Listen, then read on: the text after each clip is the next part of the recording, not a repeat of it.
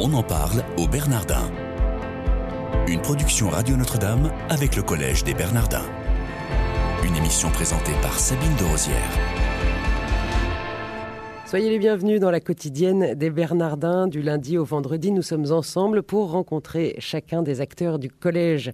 Depuis le grand auditorium, nous allons aborder aujourd'hui la thématique de la Renaissance européenne qui fait écho à un colloque qui s'est tenu en mai dernier sur ce sujet. Nous en parlons avec le père Antoine de Romanet. Bonjour mon père. Bonjour. Merci d'être avec nous. Depuis 2011, père Antoine de Romanet, vous êtes co-directeur du département de recherche Société, Liberté et Paix. Vous êtes aussi curé de la paroisse Notre-Dame d'Auteuil à Paris et vous avez un doctorat en sciences éco de Sciences Po Paris. Vous avez été ordonné en juin 95. Vous avez fait paraître l'année dernière, en juillet 2014, un ouvrage qui s'intitule La démocratie, une valeur spirituelle, point d'interrogation, euh, qui est paru chez Parole et Silence. Ce colloque dont j'ai fait la présentation très rapide, Renaissance européenne, qui était en mai dernier, euh, est-ce que ça veut dire, un titre pareil de colloque, ça veut dire que vous pensez que l'Europe est en train de renaître? Nous aspirons très profondément à ce que l'Europe puisse renaître. L'Europe, la génération qui nous précède, y a trouvé une espérance absolument extraordinaire. Euh, vivre en paix, et l'Europe n'a jamais été aussi longtemps en paix depuis 1945. C'est un acquis tout à fait décisif. Et pour la génération qui est la nôtre, on peut s'interroger, est-ce que l'Europe fait encore rêver? Est-ce que l'Europe n'est pas plutôt subie? Et au fond, par quelles initiatives est-ce qu'on peut concrètement lui donner ou lui redonner une vision un souffle, euh, un enthousiasme. Au fond, comment articuler le fait que chacun d'entre nous, nous avons à la fois une carte d'identité nationale, une carte nationale d'identité, et un passeport européen? Comment est-ce que ça se vit? Et au fond, nous avons pris deux années, une première année où nous avons réfléchi pays par pays. Qu'est-ce que ça veut dire être anglais, être allemand, être italien, être français Aujourd'hui, comment est-ce qu'on se vit par rapport à l'Europe? Comment est-ce qu'avec ça on construit l'Europe et comment on construit l'Europe dans le monde Et donc on, essaie de se poser des questions très fondamentales. Y a-t-il une âme de l'Europe? Qu'est-ce qui fonde l'Europe? Quelle est la place de l'Europe dans le monde? Et au fond, une des choses qui se dégage de manière très forte, c'est que l'avenir de l'Europe ne passe pas d'abord par des normes, par des techniques, par du juridique ou par de l'économique, mais par des hommes liés par une culture et par une histoire. Et c'est vraiment en associant le cœur et l'esprit, la raison et la vision, que l'Europe peut féconder l'avenir, hein, à la fois le sien et celui de tous les hommes. Vous travaillez avec euh, Antoine Arjakovski, euh, qui a beaucoup travaillé aussi justement ce que vous évoquez, mais sans le dire vraiment, la notion du mythe dans chaque société. Si vous voulez, chaque pays a véritablement un tempérament. Et ça, c'est très intéressant. En travaillant euh, cela, il m'est apparu avec force, vous savez, dans un certain nombre de cabinets de conseil, notamment en stratégie, des petites équipes de 3, 4, 5, 6 se forment au début d'une mission et chacun connaît le profil psychologique de l'autre. Il y en a qui sont organisés, d'autres qui sont intuitifs, il y en a qui sont euh, euh, foutoirs et d'autres qui sont euh, très ordonnés. Chacun connaissant l'autre peut aborder l'autre par le meilleur de son tempérament. Alors quand vous regardez les différents pays européens, vous voyez que dans certains pays on est plutôt concret, dans d'autres pays on est plutôt abstrait. Certains sont du côté de l'idéologie, d'autres du pragmatisme. Certains pays sont ultra centralisés, comme par exemple la France. D'autres sont complètement décentralisés, comme par exemple euh, l'Italie ou l'Allemagne, qui sont euh, de création tout à fait récente. Dans certains pays, on attend tout de l'État.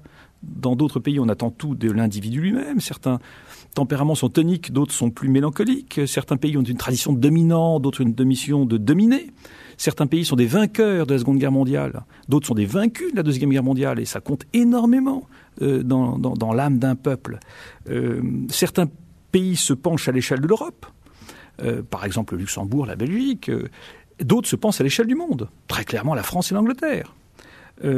certains recherchent le bilatéral, d'autres sont spontanément dans le multilatéral. pour certains, l'unité se fait de manière positive, pour d'autres, l'unité se fait contre un bouc émissaire. Euh, voilà. Euh, toutes, ces déclinaisons, toutes ces manifestent que véritablement, il y a toute une série d'éléments sur lesquels alors le curseur se met d'une manière différente, mais c'est très important de comprendre ce que ça signifie pour un Espagnol ou pour un Allemand ou pour un Belge d'appartenir à une construction euh, européenne. Donc alors, ce colloque Renaissance européenne, c'était le fruit de deux ans de travail finalement. Absolument. Donc la première année, on, on s'est intéressé à ce qui font de la spécificité de chaque peuple Et dans la deuxième année, nous nous sommes interrogés sur le rapport à la loi, à l'argent, aux religieux, à la culture, à la défense, finalement à la culture au sens très large. Hein. Euh, on ne parle pas, encore une fois, un italien comme un anglais. Ça nous a tous beaucoup frappé. Un chef d'entreprise nous a expliqué que il est dans un contexte international. Quand il a à faire passer un message à une équipe, avec des Anglais, il faut leur dire combien. Avec des Allemands, il faut leur dire comment.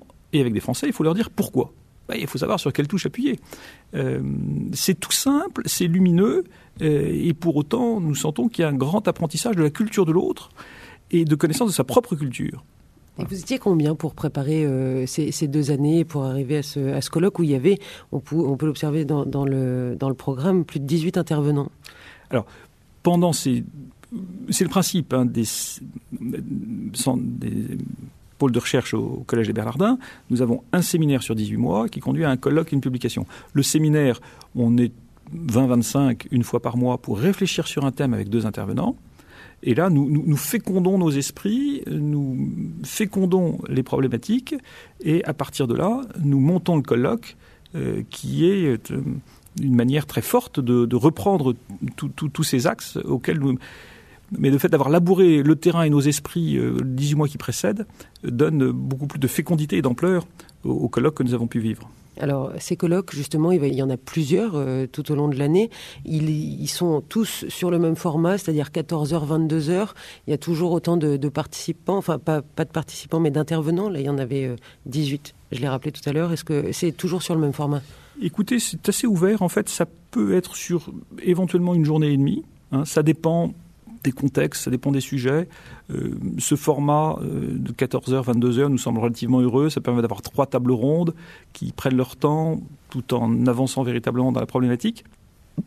Ce sont des événements auxquels euh, tous les Parisiens, tous les Français sont évidemment cordialement les bienvenus.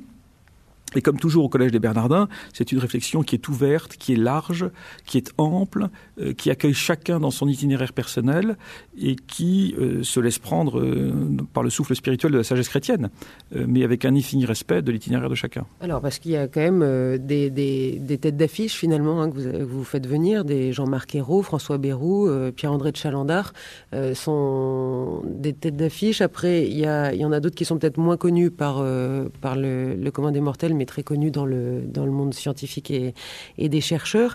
Quand on vient à un colloque au Bernardin, c'est euh, le public visé lequel?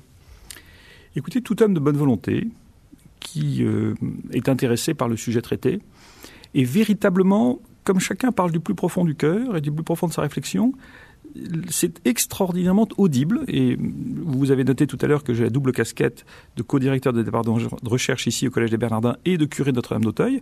Et j'ai la joie, très fréquemment, lors de ce type d'activité, d'avoir 15, 20, 30 personnes de Notre-Dame d'Auteuil qui viennent participer à toute ou partie de la journée et qui y trouvent un grand profit et une grande joie.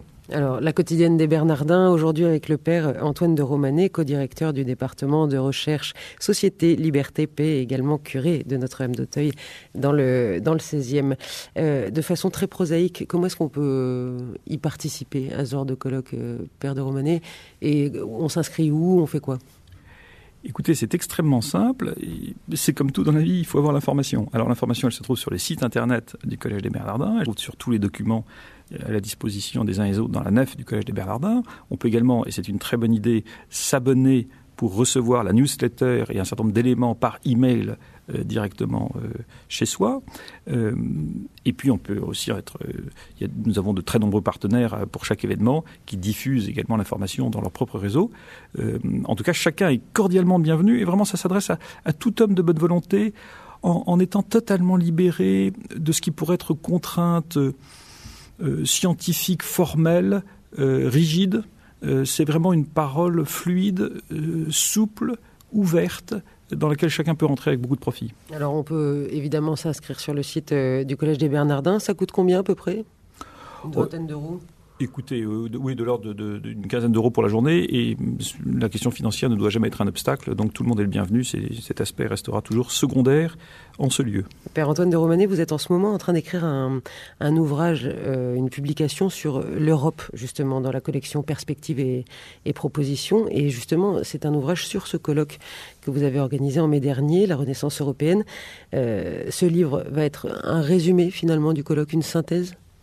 Écoutez, je vous le dirai quand je l'aurai réalisé.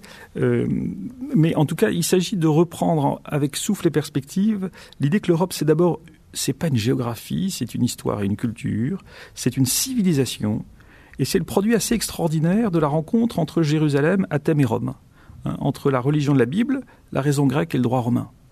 Et, et, au fond, il s'agit aussi de prendre la mesure de ce que signifie la révélation chrétienne au cœur de la réalité européenne, de ce que ça signifie dans la compréhension de l'homme, dans la vision de la dignité de la personne, de la liberté, dans le rapport à la vérité, et surtout, surtout dans cette distinction essentielle entre la société civile et la dimension religieuse. Est-ce que vous avez, euh, quand vous parlez de l'Europe, vous parlez aussi euh, Turquie comprise, Turquie pas, pas intégrée?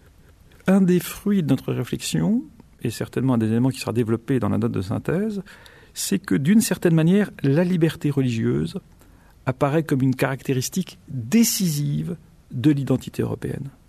Et la liberté religieuse trouve à bien des égards son fondement dans la distinction faite par le Christ entre euh, Dieu et César, et dans ce respect absolu de la conviction personnelle des consciences de chacun.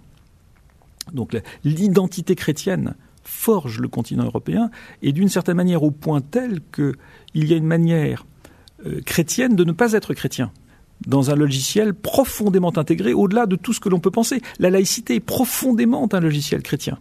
Ce sont véritablement nos racines, et c'est ce qui peut permettre de fonder également une perspective et de donner une vision de nature à enthousiasmer les uns les autres. Vous ne ferez rêver personne avec des chiffres de déficit ou des chiffres de compte d'exploitation c'est du plus profond de l'âme que jaillit la plus belle dynamique. Père Antoine de Romanet, merci d'avoir été avec nous dans cette quotidienne des Bernardins. Merci de votre fidélité. Rendez-vous demain, même endroit, même heure.